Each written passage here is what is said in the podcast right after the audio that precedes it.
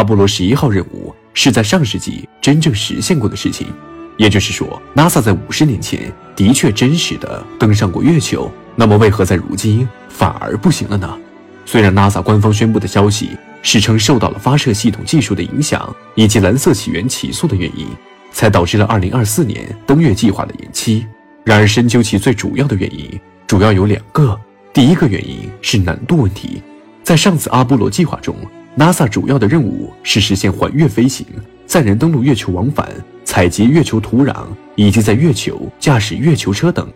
然而，阿尔特弥斯计划不一样，它并不是简单的进行载人登月任务，因为对于五十年前已经成功登陆月球的 NASA 来说，再次进行载人登月并没有任何意义。阿尔特弥斯除了载人登月以外，还要在月球建立一个长期性的月球基地，并建立常态化驻留机制，为未来的火星载人登陆任务铺就道路。因此，对于五十年前的载人往返月球任务，如今的阿尔特弥斯任务要更加困难，技术难度也更加高。第二个原因就是资金问题。其实，对于所有的航天任务来说，都是一个巨大的销金窟。探索宇宙的花费，往往在短时间内很难获得收益。很可能需要上百年乃至数百年才有可能看到效益，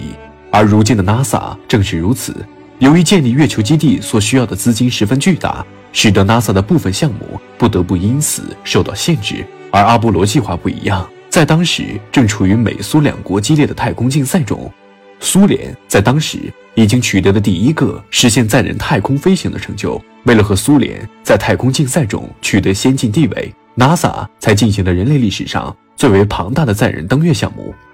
阿波罗计划，始于1961年5月至1972年12月，第六次登月成功结束，历时一共约11年，耗资达到了惊人的255亿美元，约占当年美国 GDP 的0.57%，占当年美国全部科技研究开发经费的20%。在工程高峰时期，参加工程的有两万多家企业，两百多所大学和八十多个科研机构。总人数超过了三十万人，而在如今，阿尔特弥斯计划无法和阿波罗计划媲美，它并没有和阿波罗计划一样的政治任务，因此，NASA 也无法获得如同阿波罗计划一样充足的资金和人力进行任务。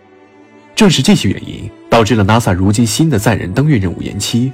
而在未来，将有更多的国家参与进载人登月的步伐中来，